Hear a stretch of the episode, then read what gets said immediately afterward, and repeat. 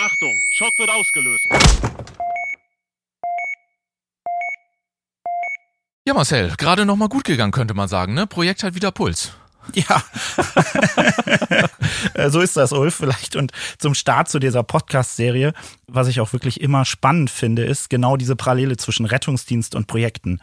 Weil wenn wir im Rettungsdienst unterwegs sind, geht es immer um das Leben des Menschen. Und das passiert ja nicht so von jetzt auf gleich, dass es dir nicht gut geht, sondern du hast immer vorher so ein Zimperchen, du hast mal irgendwas, ein Ziepen in der Brust, du kriegst schlecht Luft. Und im Projekt ist es ja meistens genauso, dass du diese Zimperchen hast und im übertragenen Sinne, wenn du dann zum Arzt gehst, dann denkst du, ja, was erzähle ich dem denn? Ich habe doch nur so ein Zimperchen und ich weiß ja gar nicht genau und dann löse ich vielleicht noch einen großen Fehlalarm aus. Und genau darum geht's ja hier auch in diesem Podcast.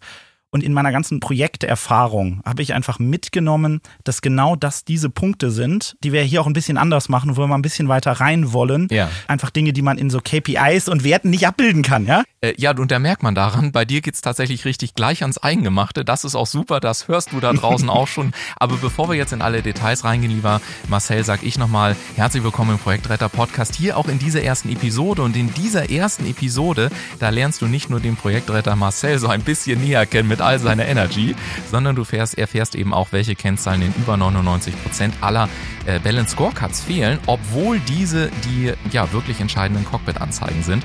Also in dem Sinne, ja, unser Motto wird sein, Blaulicht an, Rolltor hoch und Abfahrt. Und äh, damit können wir dann im Prinzip auch direkt einsteigen, Marcel. Jetzt dürfen wir. Genau, jetzt dürfen wir, genau. Und du hattest gerade gesagt, du hast ja, was ich total spannend bei dir finde, du hast ja Rettungsdienst, Katastrophenschutz und Projektmanagement irgendwie Yes. auf der anderen Seite und du sagst, es gibt da durchaus Parallelen. Yes. Gib uns doch mal irgendwie ein, zwei Beispiele, wo du sagst, das ist der Grund, warum ich das tatsächlich auch zusammenführe, weil so auf den ersten Blick erschließt sich das ja nicht zwingend. Ne? Ja, das ist richtig. Was ich in den Projekten jetzt in den über zehn Jahren immer wieder beobachtet habe, ist, dass der wichtigste Punkt die maximale Klarheit ist. Und wenn ich mir so Projekte angucke, wenn ich mir das Projektreporting angucke, wenn ich mir angucke, wie Projektmanager, Projektverantwortlichen reporten und Stakeholdern, äh, dann sehe ich, dass das nicht auf maximale Klarheit ausgelegt ist, sondern in einer festen Reporting-Struktur ist. Und damit kriege ich aber nicht maximale Klarheit, damit kriege ich vielleicht einen maximalen Nebel. Und da will ich ran. Das ist genau das im Rettungsdienst. Ich kann im Rettungsdienst nicht ein Medikament oder eine Maßnahme einleiten, wenn ich nicht maximale Klarheit habe. Das heißt, es liegt sozusagen in der Retter-DNA, Klarheit zu wollen, so Ja. die maximale. Und das ist so der erste Punkt. Und der zweite Punkt ist, an so einer Unfallstelle gibt's minimale Rückfragen. Also alle müssen irgendwie wissen, was zu tun ist. Die Gaffer, die werden nach außen gedrückt. Also da sind nur die Leute wirklich dran, die auch was zu tun haben. Und da muss ich natürlich die minimalen Rückfragen haben, dass da also nicht irgendwie mein Fokus verloren geht. Ja? Und der dritte Punkt ist, ich brauche so schnell wie möglich Erfolge. Ich kann nicht erst da rummachen und dann den Patienten ins Krankenhaus bringen. Und jetzt kommt natürlich der Übertrag aufs Projekt. Genau diese drei Erfolgsfaktoren sehe ich auch immer wieder in Projekten. Und dass sie, diese drei Faktoren nicht richtig gemonitort werden oder es gibt zum Teil überhaupt keine Metrik dafür, haben wir die maximale Klarheit, haben wir minimale Rückfragen, also sind wir im Arbeitsmodus und erreichen wir wirklich schnelle Erfolge. Was ich total spannend dabei finde, weil ich habe mich natürlich auch auf den Podcast so ein bisschen vorbereitet, logischerweise, und habe mal so auch ein bisschen den Markt gescannt. Und es gibt auch Hilfsangebote ohne Ende. Also es gibt diese ganzen Methoden und Techniken und Ausbildung und Schulung und alles Mögliche. Also es ist ja nicht so, dass es da draußen nichts gibt. Und trotzdem stellt sich ja dann die Frage, warum geraten denn dann trotzdem so viele Projekte in Schieflage? Weil was du gerade gesagt hast, macht ja eigentlich Sinn. Maximale Klarheit, ja, dann wenige Rückfragen oder minimale Rückfragen hast du gesagt. Jeder weiß, was zu tun ist. Und dann der Fokus auf schnelle Ergebnisse. Also eigentlich dürften ja dann doch gar nicht so viele Projekte in Schieflage kommen. Woran liegt es denn, dass es trotzdem passiert? Gute Frage. Habe ich mich auch lange gefragt. ja, das kann man ja nicht sagen. Das, das ist ja das, was, was mich so berührt hat. Und ich bin am Anfang so daran gegangen, du hast diese Methoden angesprochen. Eins meiner ersten Projekte, da durfte ich genau die Erfahrung machen. Es war fast schon konzerngroß, also war etwas größer als Mittelständler, über 10.000 Mitarbeiter. Wir hatten ein IT-Projekt. Ich bin da reingegangen und dachte, mein Gott, hier ist aber alles sehr steif von den Strukturen her. Jetzt arbeiten wir mal agil. Ich war gerade Scrum Master und äh, habe gedacht, so jetzt machen wir hier mal agil. So und auch lustigerweise das Unternehmen hat auch gesagt, ja cool, wenn wir jemanden haben, der es kennt, dann machen wir das. Spoiler, hat nicht funktioniert. Ja. Und ich habe mich gefragt, warum hat es nicht funktioniert? Wir haben wirklich versucht, Ryan Scrum zu machen. Es hat nicht funktioniert. Und ich bin dann, hab, hab da sehr lange drüber nachgedacht, habe diese Erfahrung mitgenommen. Und für mich ist herausgekommen, dass es auch ein bisschen was damit zu tun hat, wie diese Organisation aufgestellt ist. Also das heißt, das Projekt findet ja nicht im luftleeren Raum statt, sondern du hast ja eine umgebende Organisation. Und die Lösung steckt so ein bisschen in dem Wort Organisation. Nämlich da ist das Wort Organismus drin. Und ein Organismus hat immer ein Eigenleben. Also das heißt, du hast natürlich eine sehr klar beschriebene, so sind unsere Prozesse, so hat das zu funktionieren. Und dennoch ist gerade in großen Unternehmen es immer so, ach, wenn ich schon mal den Harry anrufe, dann weiß ich, wie es läuft. Ja? Und das ist diese Eigendynamik und dieses Eigenleben. Und es läuft im Tagesgeschäft super. Deine Prozesse laufen durch. Und jetzt kommt dieses Projekt. Also die einen, da gibt es so zwei Rangehensweisen. Die einen sagen, boah, jetzt machen wir es mal richtig, jetzt wollen wir mal nicht so wie es noch, jetzt wollen wir mal richtig nach Dokumentenlage arbeiten. Oder die anderen sagen, okay, wir machen jetzt dieses Projekt so, dass es zu uns passt, aber es passt trotzdem nicht. So, jetzt ist wahrscheinlich alle, hä, verwirrt? da komme ich jetzt mal drauf zu sprechen. Und zwar ist die Idee, wenn ich ein Projekt in einer Organisation habe und die Projektumorganisation nicht berücksichtige, da arbeiten aber dieselben Menschen. Ja. Das bedeutet, ganz klares Beispiel, meine Menschen arbeiten in meiner Organisation sehr prozessgetrieben. Ich muss das machen, dann muss ich das machen, das muss ich das machen. Jetzt kommt ein Projekt, so ein Scrum-Projekt, um jetzt mal eine Methode zu nennen, und sagt so, liebe Leute, eigenverantwortlich, bitte bringt jetzt euren eigenen Esprit da rein. Ja, sag mal, jetzt mal ganz im Ernst. Glaubst du, dass ein Mitarbeiter, der sonst 80 Prozent seiner Arbeitszeit genau weiß, was er zu tun hat und wann und da gut performt, plötzlich soll er selber denken, der steht da und sagt, äh, was bin ich? Bin ich Fisch oder bin ich Fleisch? Kann nicht funktionieren. Und das ist diese, ich nenne das Eigendynamik von diesen Projekten oder dieses Eigenleben des Projektes. Und das gilt es sichtbar zu machen. Und das finde ich einen total spannenden Aspekt, weil deine Argumentation finde ich unglaublich logisch und auch total einleuchtend. Und ich glaube, jeder sagt, ja klar, ich gehe ja nicht im Meetingraum eins, ja, und bin, bin auf einmal irgendwie eigenverantwortlich mit ganz viel Liebe und was auch immer, wie du es gerade so schön dargestellt hast. Und dann gehe ich einen Raum weiter und sage, oh, Bruce Lee-mäßig, ja, werden jetzt hier die Prozesse durchgesetzt. Aber trotzdem, ähm, wenn ich mich jetzt das, und wir reden hier ja auch durchaus über ernsthafte Projekte, wir reden hier Projekte ab ungefähr einer halben Million, da geht es um sehr viel, da geht es ja auch um wahrscheinlich sehr viel Reputation an vielen Stellen. Wenn dort an der falschen Stelle die falsche Stellschraube gezogen wird, das kann ja auch wirklich einen extremen Schaden verursachen. Also ich verstehe mhm. auch jeden Projektverantwortlichen, der sagt, verstehe ich alles, aber sowas wie Eigendynamik und ähnliches, das klingt fürchterlich wabig, das ist so unkonkret. Da ist es doch viel schöner, wenn ich auf irgendeine Zahl drauf gucken kann, die mir in irgendeiner Form Sicherheit gibt. Also die Frage ist, so sehr dieses Argument auch logisch erscheint, ist das wirklich dann auch für jedes Projekt anwendbar? Ähm, ich möchte auf den ersten Teil deiner Frage eingehen, weil da steckt sehr, sehr viel drin. Ja. Als ich das erste Mal in so einer Situation war, ich hatte gerade von dem Scrum-Projekt erzählt, was so richtig in die Binsen gegangen war. Ein, ein Scrum Master ist ja in der Projekthistorie genau dafür verantwortlich, dieses aufzuarbeiten und zu bessern. Und das, was jetzt kommt, das ist absolut menschlich. Es ist absolut normal, dass wenn man Sachen nicht sehen kann, wenn man sie nicht fühlen kann, wenn man sie nicht erfahren kann, dass man dann dazu neigt, sie lieber auszublenden. Das ist wie dieses Ziepen im, ach nee, das hatte ich doch jetzt einmal nur, ich bin nur zwei Treppen hochgegangen, jetzt habe ich, nee, muss ich damit überhaupt zum Arzt? Mhm. Und in unserer ganzen Projektlandschaft wird das so oft nicht betrachtet. Man hat keine Metrik dafür, dafür ist es nicht sichtbar. Und deswegen kann es sehr, sehr schnell passieren, dass man sich halt überfordert fühlt, dass man sich hilflos fühlt und dann zurückfällt auf diese Zahlen. Das ist der erste Teil. Also das heißt absolut menschlich, absolut äh, nachvollziehbar, dass man sich so führt. Und der zweite Punkt, den du gesagt hattest, grundsätzlich ist es für jedes Projekt anwendbar. aber, ich höre schon das Aber. ich, ich, bin nicht so der Freund eines Abers. Ja. Es ist vielleicht nicht für jede Person anwendbar. Mhm. Wie du schon gemerkt hast, musst du einen großen Baukasten mitbringen oder du musst mitbringen, dass du dich darauf einlässt. Also du hast gerade gesagt, ich habe ja gar keine Metrik dafür. Mhm. Ich weiß ja gar nicht, wie fühlt sich das an? Wie reporte ich das überhaupt? Das heißt, wenn du einen Projektmanager hast, der sehr in dieser klassischen Welt unterliegt, machen wir jetzt klassisch, machen wir jetzt Scrum, machen wir jetzt Prince 2, you name it, whatever. Dann hast du natürlich schnell das Möglichkeit, wo bringe ich das zusätzliche Tool unter? Wo passt es in dieses Projektframework? Wenn du einen Projektmanager hast, der sagt, okay, ich bin wirklich an dem Erfolg dieses Projektes interessiert, ich habe Erfahrung, ich, ich, ich weiß das, dem ein zusätzliches Tool an die Hand zu geben, das funktioniert auf jeden Fall. Ja, und das ist ja das Schöne, was du gesagt hast, weil du hast gerade gesagt, man hat eigentlich normalerweise keine Metrik dafür und du hast mir im Vorfeld des Gespräches gesteckt, dass du dir da sehr, sehr viel Gedanken drüber gemacht hast. Und es gibt etwas, das nennst du Projekt EKG. Das ist natürlich auch wieder sehr schön aus dem Rettungsdienst, ja. aus dem Katastrophenschutz abgeleitet. Und ich fand diese Idee so spannend zu sagen, Mensch, weil so ein Projekt EKG, das gibt mir ja sofort ein Bild, das zeigt mir bestimmte Vitalwerte und vor allen Dingen, es zeigt mir ja auch das, was in meinem Körper los ist, obwohl ich es, wie du gerade gesagt hast, ja nicht sehe sehe, aber trotzdem ist es ja da. Ich fand im Übrigen dieses Beispiel auch sehr schön, wo du gesagt hast, mit dem Ziepen in der Brust, ne? Das ist ja häufig auch so, finde ich, dass wenn wir dann bestimmte Dinge im Alltag sehen, dass wir dann sofort daraus eine Konsequenz ableiten und damit sich auch der Fokus schon einstellt. Das heißt, nur weil ich dem mehr Aufmerksamkeit gebe, blende ich automatisch andere Dinge aus. Aber wenn ich dich richtig verstanden habe, dann sagst du ja, und genau deswegen müssen wir das sichtbar machen, weil dort liegen die entscheidenden Punkte, die entscheidenden Parameter in diesem Unsichtbaren. Und deswegen ist es wichtig, diese unsichtbare Eigendynamik sichtbar zu machen. Also soweit habe ich das richtig verstanden. Ja, ne? sehr gut. Okay, und dafür ist dieses Projekt EKG anscheinend notwendig. Was hat es damit auf sich und wie sorgt das dafür, dass damit das Eigenleben von Projekten in Kürze gesagt sichtbar gemacht werden kann? Also die Idee ist tatsächlich, dass du es wie bei einem Patienten und bei einem Infarkt hast. Also ein EKG ist ja eigentlich dafür da, Früherkennung zu machen, wenn du beim Hausarzt bist oder auch in der Rettungseinsatzstelle, dass du die Dinger aufklebst und einfach, kennst aus, aus den ganzen Krankenhausserien, dieses Piepen, diese Ja. Nulllinie, also Ja, man ja. kennt es einfach, ja. Und das habe ich mir überlegt, das kann man auch doch irgendwie fürs Projekt machen, weil das ja sehr gut etwas sichtbar macht, was im Herzen passiert, was man aber sonst eigentlich nicht sieht und nur eine Person spürt. So, und dieses Projekt EKG ist also die Idee zu sagen, wir haben Faktoren, auf die kommen wir gleich noch zu sprechen, die ich mir anschauen kann, um dann eine Sichtbarkeit zu erlangen. Und ich bin sehr froh, dass du gesagt hast, wir kommen da gleich drauf zu sprechen, weil aus diesem Podcast mit mir kommst du nicht raus, um jetzt zu sagen, so, was sind, was sind jetzt die Faktoren? Ja. Weil ich kann mir vorstellen, da draußen sitzen jetzt die Hörer und sagen, Idee verstanden, super, was sind die Faktoren? Teil sie uns mit, woraus besteht's? Ja, sehr gerne.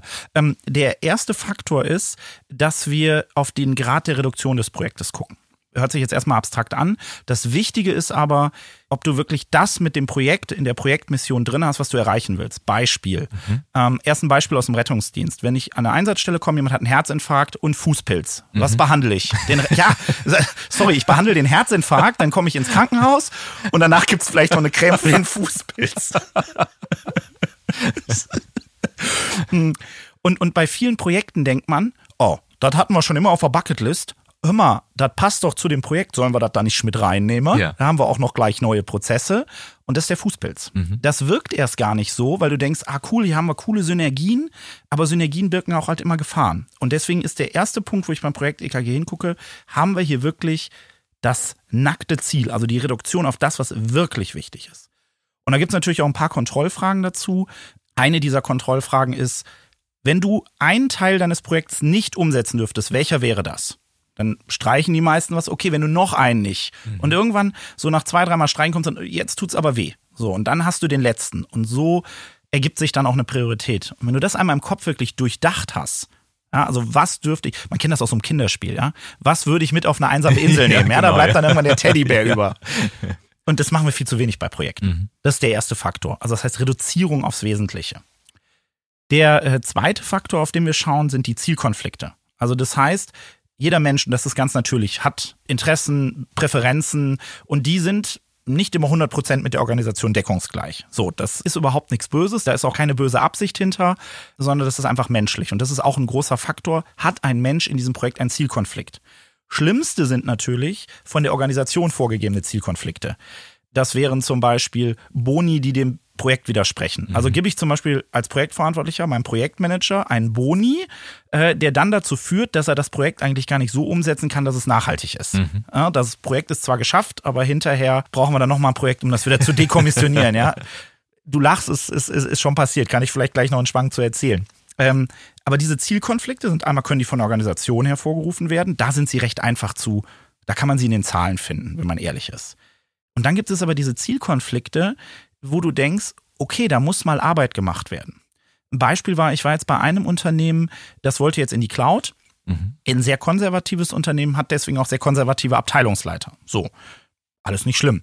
Und jetzt hat äh, man im Vorstand besprochen, wir möchten jetzt gerne in die Cloud, wir finden das cool, jetzt äh, und dann macht das so. Und was passiert jetzt? Jetzt bekommt dieser Abteilungsleiter, der vorher mal gesagt hat, ich möchte meine IT-Systeme hier haben, ich möchte darauf sitzen, ich möchte das hier haben, kann man so machen. Aber er hat plötzlich einen Zielkonflikt. Er hat ein Interesse daran, die Systeme bei sich zu halten, aber die Organisation möchte gerne Richtung Cloud. Wie soll das funktionieren? Ja. Da muss ich reingehen in diesen Zielkonflikt. Ich muss mit dem reden, ich muss den mitnehmen. Und vieles funktioniert nicht per Order Mufti. Und das ist der nächste Punkt, diese Zielkonflikte halt als, als der Punkt zwei. Und der dritte Punkt bei diesem, bei dem EKG sind die toxische Kommunikation. Mhm. ich mach mal ein, ein, ein Real-World-Beispiel, bevor ich ins Projektbeispiel gehe.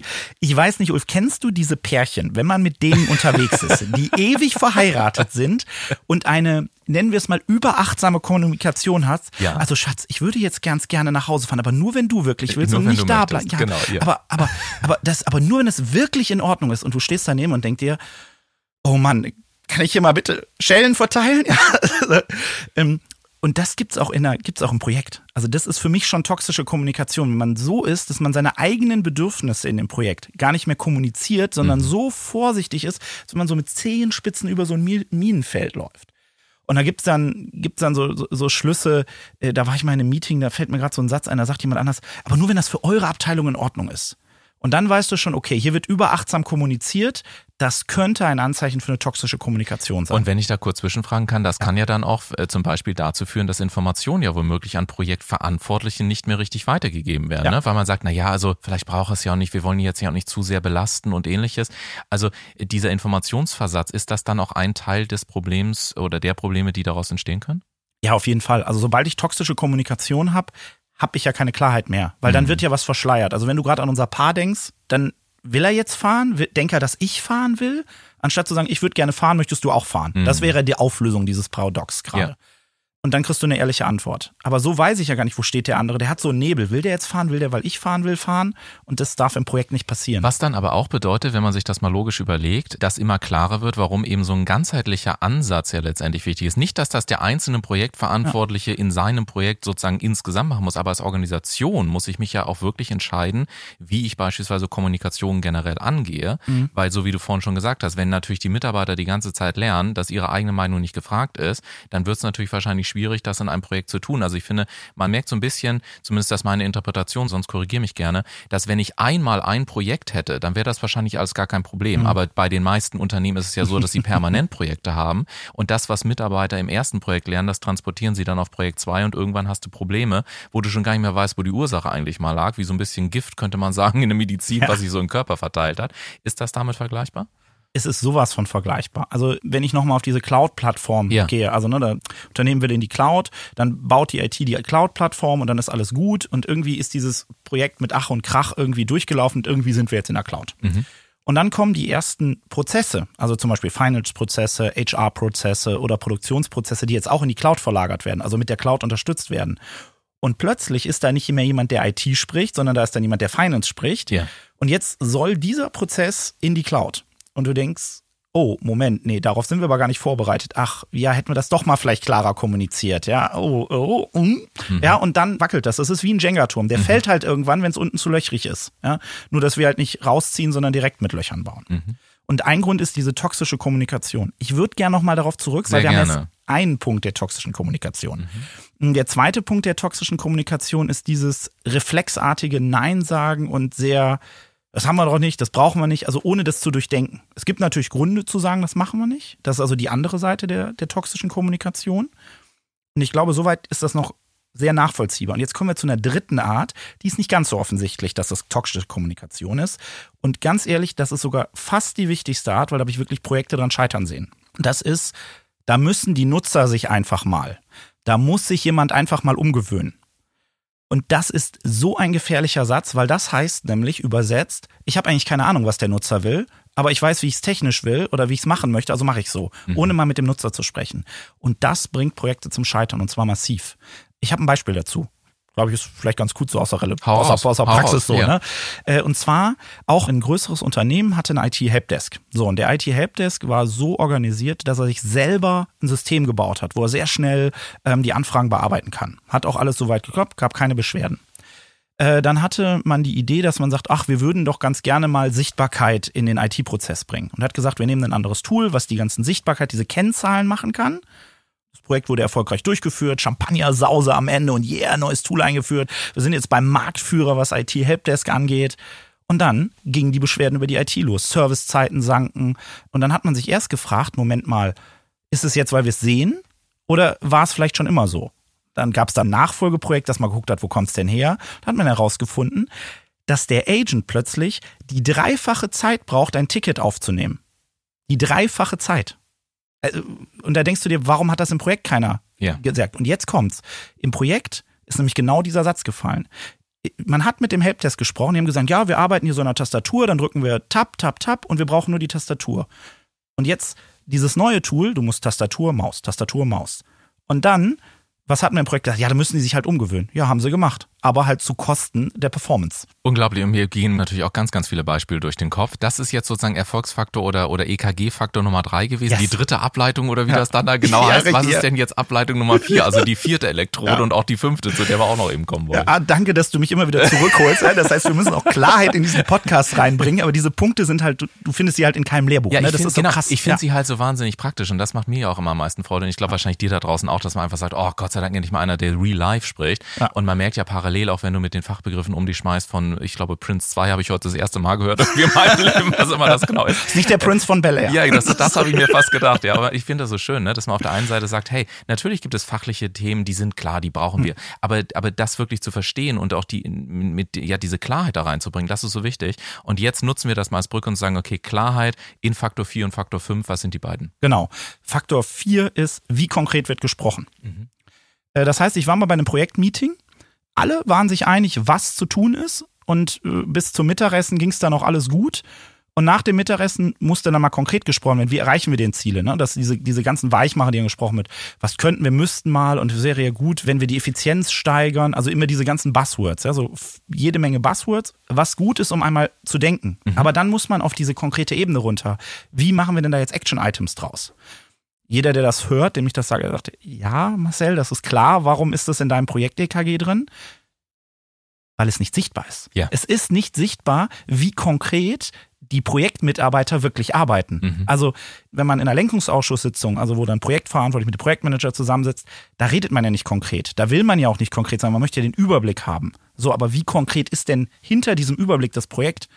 Also, der vierte Punkt ist ganz klar, wie konkret wird gesprochen. Mhm. Und der fünfte Punkt, der ist relativ neu. Den habe ich jetzt auch erst kürzlich in einem, einem Projekt erfahren dürfen. Und der ist nämlich, was passiert, wenn du Kritik äußerst, die auch den Status einer Person angreift? Hm, das könnte ich mir vorstellen, wird interessant in der Praxis. Ganz genau. Ja. Also es geht jetzt nicht darum, zu jemandem zu diskreditieren ja, ja, oder es geht auch nicht immer darum, jemanden in die Ecke stellen, sondern es geht darum, wenn vielleicht mal jemand Unrecht hat, der vielleicht nicht Unrecht haben sollte. Wie reagiert er darauf? Ja. Beispiel dieses Cloud-Projekt. Abteilungsleiter ist nicht richtig abgeholt worden für dieses Cloud-Projekt. Mhm. Ja, der denkt, es greift seinen Status an und dann fängt er natürlich an, im Hintergrund, ja, diese Fäden zu ziehen. Und das meine ich nicht böse, um Gottes Willen. Der war nicht irgendwie gegen dieses Unternehmen, um Gottes Willen. Also nicht falsch verstehen. Geht es nicht um, um, um, dass da ein Mitarbeiter nicht, nicht richtig Arbeit oder das Beste fürs Projekt oder das Ding will. Aber aus seiner Ansicht ja. musste er halt was dagegen tun. Mhm. So, und dann gab es da oben drüber den Projektleiter, der es natürlich so ein bisschen gedeckelt hat, weil er Angst hatte, oh Gott, der kann mir das Projekt und es hat überhaupt keine Visibilität in die Projektverantwortlichen bekommen. Ja. Und das ist der wichtige fünfte Punkt im Projekt EKG. Ich finde das mega, mega spannend, weil es einfach so pragmatisch ist. Man hat sofort ein Bild irgendwie vor sich. Man sagt sich, okay, die fünf Punkte, die kann ich mir auch gerade noch so merken, sozusagen ja selbst auf der Fahrt äh, zur Arbeit oder von der Arbeit zurück oder wie auch immer. Ich fand den Punkt mit dieser Toxizität so wahnsinnig spannend. Mhm. Hast du mal ein Beispiel dafür, was wirklich ganz konkret passiert, wenn zum Beispiel auch die Kommunikation zu lange dann womöglich toxisch war? Ja, das war jetzt nicht das Cloud-Projekt, sondern ein anderes Projekt. Auch da mussten wir mit den Abteilungsleitern sprechen. Da haben wir, haben wir einen Workshop gemacht und da hat sich sehr schnell gezeigt, dass die überhaupt nicht mehr in der Lage waren, konkret zu reden. Also das heißt, die hatten sehr, erst diese sehr achtsame Kommunikation, hatten wir gerade drüber gesprochen. Mhm. Ähm, und dann sollte man meinen, okay, dann habe ich mal ein bisschen was reingegeben, ein bisschen was an Kritik, ein bisschen was, worüber man mal denken musste, worüber man mal arbeiten musste. Und was dann passiert ist, ist, dass dann die Kommunikation direkt auf die andere Seite umgeschlagen ist. Also mhm. da gab es gar keinen dazwischen. Umso länger du in einem Extrem der Kommunikation bist, also sehr achtsam, und dann schlägt es sehr schnell um in dieses haben wir nicht, brauchen wir nicht, wollen wir nicht. Das heißt, die Spanne wird sehr schwarz-weiß, dieser Graubereich im, im, in der Mitte verschwimmt. Und bei einem guten Projekt müssen wir da wieder hin, dass wir Verständnis für den anderen haben, dass wir miteinander reden. Umso, umso verhärteter die Fronten sind, umso breiter der Schützengraben ist. Ich will da nochmal eine Stufe weitergehen, weil ja. das würde ja in der Endkonsequenz sogar dazu führen, dass wir womöglich das Problem haben, dass intern überhaupt gar keiner mehr ein Projekt übernehmen möchte. Also ist dann die, die schlimmste aller Konsequenzen, dass man wirklich irgendwann dasteht und sagt, oh, jetzt habe ich eigentlich im Prinzip gar keinen internen Projektmanager mehr, beziehungsweise keiner möchte sich mehr darauf ja. wagen. Ist das übertrieben? Ist das, kommt das in der Praxis nicht vor oder, oder was, was sagst du dazu? Also äh, das ist schön, dass du das Schlachtfeld und das Minenfeld nochmal ansprichst. Wir fangen ja bei einem jedem Projekt, das startet ja auf so einer Projektblumenwiese, sage Ja. ich mal. Ne? Alles ist so rosa-rot und alle, ach, wir haben alle das gleiche Ziel und schön und das war ja alles so einfach und die ersten Meetings sind so einfach. Und Herr Schmidt, äh, kümmern Sie sich doch mal bitte um das Projekt. Äh, Sie können das doch auch. Und äh, das ist eigentlich der langweilige Teil für mich jetzt. Also und dann kommt immer irgendwann das sogenannte Tal der Tränen. Mhm. Wo haben wir uns zu viel zugemutet? Keiner glaubt mehr ans Projekt, das Ziel. Das kommt in jedem Projekt. Das kennt man vielleicht auch von privaten Projekten, die man hat, wo man mal abnimmt, äh, wo man äh, vielleicht irgendwas anderes umsetzt mit den Neujahrsvorsätzen. Wie lange halten die? Man macht gute Vorsätze und dann halten die, wenn es hochkommt, bis Ende Januar. Also bei mir zumindest. Vielleicht ist es da draußen ganz anders. Ich hoffe es. Ich würde es euch wünschen, aber bei mir ist es so. Äh, Und das ist dieses Tal der Tränen, wo man überlegt, habe ich mir zu viel vorgenommen? Passt das überhaupt in meinen Alltag? Erreiche ich das überhaupt? Passiert in jedem Projekt. Und dann wird plötzlich aus dieser Projektblümchenwiese dann eine Projektfront, wo dann sagt, scheiße, ich muss hier einen Graben überwinden, ich muss hier richtig nach vorne gehen. Und da haben wir das Problem, dass wir da in diesem Graben, dass dann da natürlich keiner rein will. So, und dann sagt natürlich äh, der erwähnte Herr Schmidt, der dieses Projekt jetzt leiten sollte, äh, puh, äh, nee, also äh, kann das vielleicht jemand anders machen?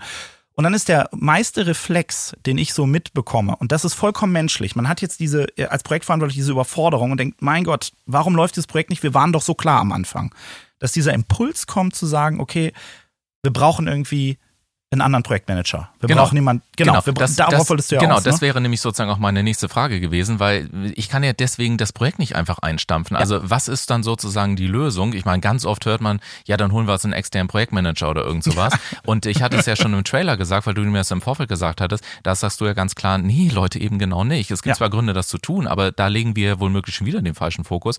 Also was hat's damit auf sich und worin liegt dann im Prinzip die beste Lösung? Ja, also diesen externen Projektmanager, dem ist halt der Wunsch, diese Klarheit, diese Initiative wieder zu bekommen. Und man muss jetzt mal ganz klar sagen, wenn ich einen externen Projektmanager habe, der die Verantwortung für dieses Projekt übernimmt, das heißt, alles, was hinter diesem Projekt passiert, steht quasi hinter diesem Projektleiter. Der steht an der Spitze, der ist quasi die Spitze. Ähm, und jetzt ist der Externe. Und diese Externen sind unglaublich umsetzungsstark. Ähm, also das bedeutet, die kriegen das Projekt so, wie ich es bestelle, kriegen sie es umgesetzt Ja. wissen aber nichts über die Eigendynamik in der Organisation, gehen viel mit Kraft voran und das hat ein paar Risiken. Das heißt, ich kriege das Projekt so, wie ich es bestelle, aber wir hatten ja gerade schon, dass ich vielleicht nicht immer das bestelle, was ich eigentlich brauche oder das, was ich in the long game will, weil ich mit sehr hehren Zielen dran gehe. Was passiert dann? Ich kriege eine Umsetzung, wo ich aber nicht die Klarheit bekomme. Und das Wissen läuft mir nach dem Projekt weg. Also das heißt, wenn ich jetzt so ein Projekt mache, zum Beispiel die, die Cloud-Infrastruktur, wo ich drüber gesprochen hatte, wir bilden, wir gehen mit dem Unternehmen in die Cloud, wir bilden die Foundation, das ist ein eigenes Projekt, da kommt ein externer Projektmanager, dann ist der nach dem Projekt weg. Und jetzt kommt der erste Finance-Prozess drauf, du erinnerst dich? Ja. Und jetzt hole ich wieder einen anderen Projektmanager, aber der weiß ja nichts von davor. Und die Leute, die keine Projektmanager waren, die sagen, das wurde damals so entschieden vom Projektmanager, wissen wir auch nicht. Mhm.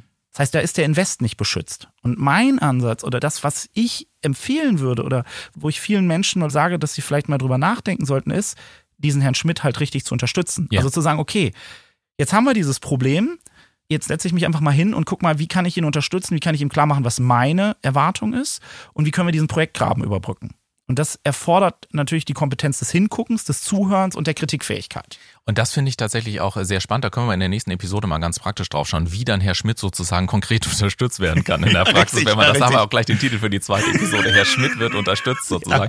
Nee, aber auch hier wieder, man muss ja sagen, bei allem Humor, es ist ja eine komplett andere Denkweise. Ne? Und ich glaube, wenn ich dir so zugehört habe, eigentlich ist dieser Podcast, kann man ja sagen, es ist ja auch so eine gewisse, wie soll ich mal sagen, fast wie so eine Entscheidung. Also wenn ich sage, ich will dieses eine Projekt einfach nur durchprügeln, egal was, ja, dann ist dein Ansatz vermutlich nicht der richtige. Dann holt man sich irgendwie einen externen Projektmanager, dann wird durchgeprügelt im Zweifel und fertig, wenn ich die richtig verstanden habe. Ja. Wenn es aber darum geht zu sagen, nee, nee, weil das hängt ja alles miteinander zusammen und ich kann zwar jetzt vielleicht mal für vier Wochen dann Ruhe haben, aber spätestens im nächsten Projekt fliegt mir dann alles um die Ohren, weil Mitarbeiter das gelernt haben, weil Kommunikation nicht mehr stimmt, weil keiner weiß, was da genau gelaufen ist und so weiter. Und wenn ich das nicht will, also wenn ich wirklich gesund nach vorne möchte, dann macht es wahrscheinlich Sinn, eher diesen Ansatz zu nehmen, wenn ich dich da richtig verstanden habe. Ja, das ist meine Erfahrung. Dann lass uns doch das gerne als Zusammenfassung nehmen. Also ich habe mir so, ich habe mir jede Menge Sachen aufgeschrieben. Ich finde das immer sehr, sehr cool. Ich weiß nicht, wie du das da draußen gemacht hast. Also ich habe mir zum Beispiel aufgeschrieben, jedes Projekt hat ein Eigenleben und unsichtbare Erfolgsfaktoren, die für den Erfolg wirklich entscheidend sind. Darüber haben wir gesprochen. Weil diese Faktoren aber unsichtbar sind, sind sie oftmals so schwer auf den ersten Blick in Worte zu fassen und zu quantifizieren. Ähm, und weil auf der anderen Seite aber abgehackte Checkpunkte auf so einer Scorecard sichtbar sind, kommt es eben zu diesen fatalen Fehleinschätzungen. Darüber hattest du gesprochen. Denn weil wir diese grünen Haken dann sehen und immer den Vorrang geben, das hattest du gesagt, wir glauben dem mehr, was wir sehen, als dem, was wir nicht sehen, übersehen wir da noch potenzielle Warnsignale und sorgen dann am Ende des Tages eher für eine Verschlimmbesserung, habe ich mir mal aufgeschrieben. Und diese Verschlimmbesserung, die sorgen dann im schlimmsten Fall dafür, dass das einzelne Projekt nach Checklisten durchaus erfolgreich sein kann, dass aber in Wirklichkeit gehörig Gift in den Körper gelangt, wenn man es mal medizinisch ausdrücken möchte, und das im schlimmsten Falle dazu führt, dass eben künftig niemand mehr ein Projekt übernehmen möchte. Und um das zu verhindern, hast du dann dieses Projekt EKG erfunden, um diese unsichtbaren Faktoren sichtbar zu machen. Und vielleicht kann man da noch sagen, wahrscheinlich wird es ja nicht aus der hohlen Hand entstanden sein, sondern das ist ja die, die Subsumierung deiner ganzen Erfahrungswerte auch aus der Praxis. Und zuletzt, was du sagtest, das Fatalste, wenn man es mal etwas, ja, also ich darf das ja hier als Moderator, so was ein Unternehmen oftmals tun kann, ist bei einer erodierenden Substanz dann auch noch einen externen Projektmanager zu holen, weil vielleicht das eine Projekt dann irgendwie durchgeprügelt wird, aber letztendlich das ja nekrotisierte Gewebe, wenn man es medizinisch sagen möchte, halt sich weiter im Körper fortpflanzt und es dann am Ende des Tages zur Blutvergiftung kommt. Also auf gut Deutsch, dass der, dass die Organisation, dass der Organismus dahinter eigentlich langfristig Schaden erfährt. So habe ich es mal zusammengefasst. Ähm, ist das richtig? Fällt dir da noch was ein? Sagst du, du hast alles falsch verstanden, wir müssen nochmal von vorne anfangen oder ist das soweit äh, vernünftig zusammengefasst? Das ist sehr gut zusammengefasst. Also sagen wir mal so, das ist die Essenz unseres Geredes gerade, finde ich sehr, sehr gut. Ähm, das Projekt EKG, man kann sich das ja auch runterladen. Ich weiß nicht, willst du ah, da vielleicht mal drauf, äh, äh, darauf hinweisen? Hattest du, äh, sonst sag gerne, wo man sich's runterladen ja, kann. Ja, auf jeden Fall. Wir haben eine URL, wo man sich ja. wirklich völlig kostenlos runterladen kann. Perfekt. Projekt-ekg.de Gut, ähm, da schreiben wir auch gerne in die Shownotes nochmal ja, rein. Ansonsten ist es einfach zu merken, projekt-ekg.de, da gerne runterladen und äh, da werden dann wahrscheinlich die Punkte und die Fragen ja auch nochmal drinstehen. Genau, da sind auch wesentlich mehr Fragen drin zu jedem Ja, Punkt. wundervoll. Marcel, mein Gott, ich gucke so ein bisschen auf die Uhr, weil alle drei Folgen werden ja unter einer Stunde sein, damit du das da draußen noch angenehm hören kannst. Das heißt, in der zweiten Folge werden wir ein bisschen Gas geben. Hier war schon unglaublich viel drin. Ich danke ja. dir für die ersten Eindrücke. Und ich habe jetzt im Kopf, Herr Schmidt steht da und sagt, How-To, ja, und insofern laden wir mal alle ein, uns in die zweite Folge zu folgen und dann werden wir gucken, wie wir Schmidt helfen können. Einverstanden? Auf jeden Fall. Perfekt. Ulf, bis gleich. Bis gleich in der zweiten Episode.